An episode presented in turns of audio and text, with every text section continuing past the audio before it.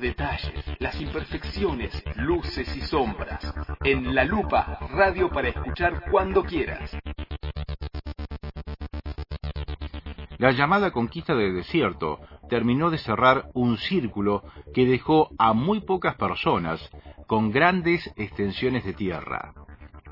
Los excluidos fueron los pueblos originarios y la propiedad del espacio quedó en un puñado de personas. Este contexto deja un presente conflictivo en una de las zonas del mundo con menor densidad poblacional, pero con fuertes debates y reclamos por la propiedad de la tierra.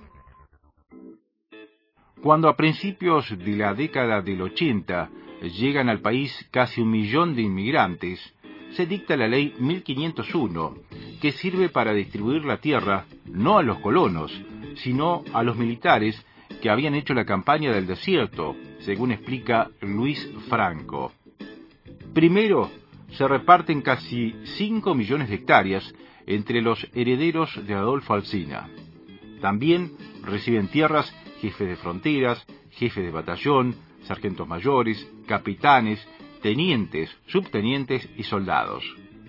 Posteriormente, se reparten otros 3 millones de hectáreas entre 154 militares, según un informe publicado por Claudio García, del Centro de Estudios Patagonia. En la Patagonia, muchas estancias quedaron en manos de los ingleses, ya que eran los socios del modelo instaurado por la oligarquía terrateniente y en familias como los Brown Menéndez, que consolidaron un fuerte poder económico territorial en el sur chileno y argentino. Los terratenientes ampliaron sus dominios pagando una libra esterlina por cada par de orejas de indio que entregaban, como reconoció a principios del siglo XX el propietario inglés de la estancia El Tehuelche de Santa Cruz. El 30 de junio de 2016, el expresidente Mauricio Macri firmó el decreto 820 con el cual modificó la ley 26.737 del régimen de protección al dominio nacional sobre la propiedad, posesión o tenencia de las tierras rurales. Los cambios introducidos eliminaron los controles de la Unidad de Información Financiera y la AFIP para prevenir el posible lavado de activos vía la adquisición de tierras y también se flexibilizaron las condiciones de acceso para el capital extranjero.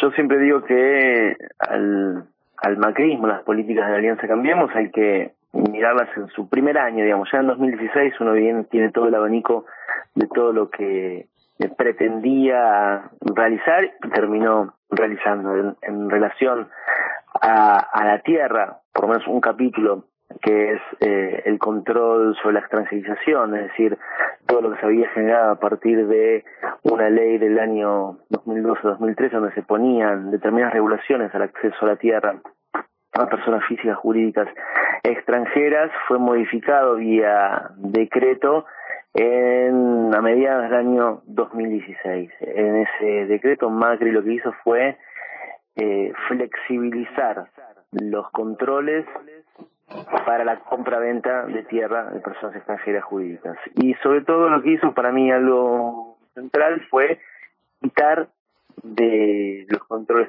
ad hoc lo que hacía la Unidad de Información Financiera, la UIF.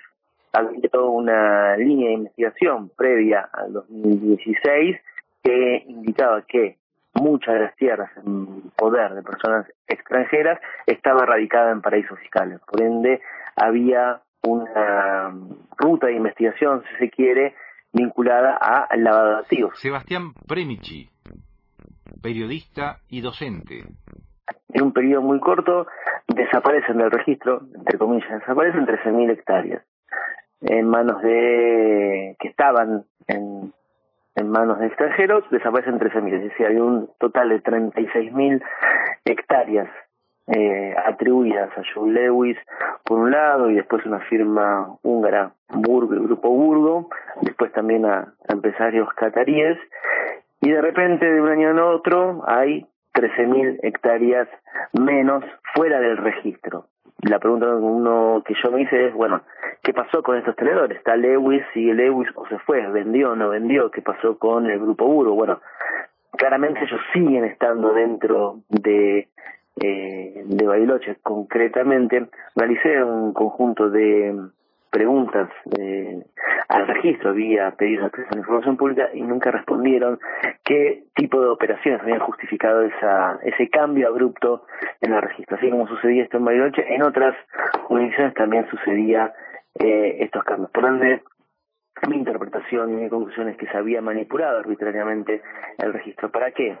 Para dejar una ventana de mayor extranjerización de, de la tierra. Después el macrismo avanzó con eh, la venta de, de tierra fiscal que se suponía que tenía que ir a, por ejemplo, crear un banco de tierras en el marco de la ley de agricultura familiar y lo que hizo fue venderla o ponerla a disposición de grandes proyectos eh, agropecuarios.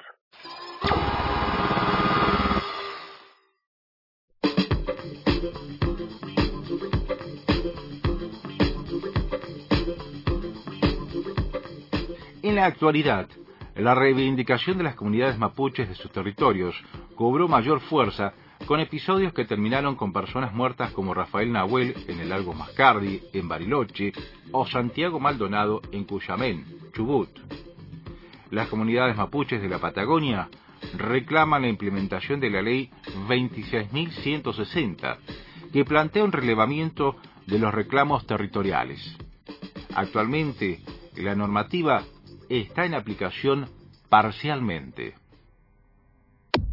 También hemos dicho de la coordinadora que vamos a resistir cualquier intento de desalojo, eh, con lo cual me parece que también eh, tiene, hay, hay, hay una necesidad de, de, estos planteos en razón de que hay una ley de, de una ley nacional que es de orden público, que es la 2660, que en el artículo 2 exige expresamente la suspensión de los desalojos comunitarios mientras está en vigencia la ley, que hasta el 2021 está en vigencia, sumado a que nosotros hemos iniciado el, el, el relevamiento territorial de la de la 2660, nosotros entendemos de que eh, hay jueces que están desconociendo el derecho indígena, eh, los pactos internacionales, la misma Constitución Nacional, y que sí me parece que con los antecedentes del asesinato de Peña y Rafael Nahuel en un conflicto comunitario, en un, en, un desalojo comunitario,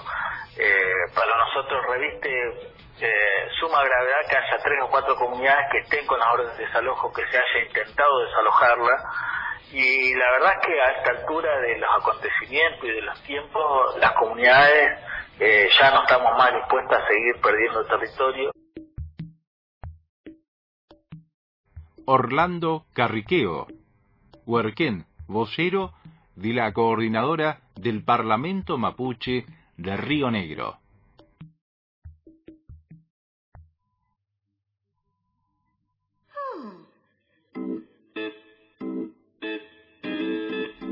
Según datos oficiales del Registro Nacional de Tierras Rurales, en el 2015 la extranjerización de tierras en Bariloche superaba el 21%, en Cuyamén, Chubut, era casi del 23%, o en el caso extremo de Lácar, en Neuquén, con más del 53% de extranjerización.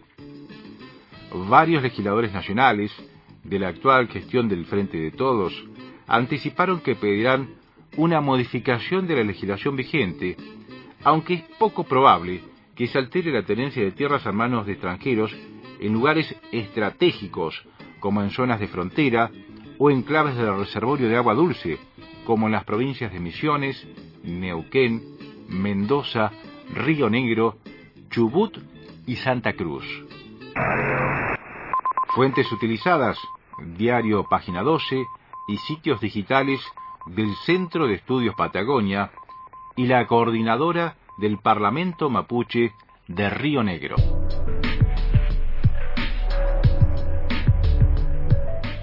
La lupa para apreciar en detalle nuestro entorno. Conducción y producción, Marcelo Miranda. Locución, Nicolás Arigón.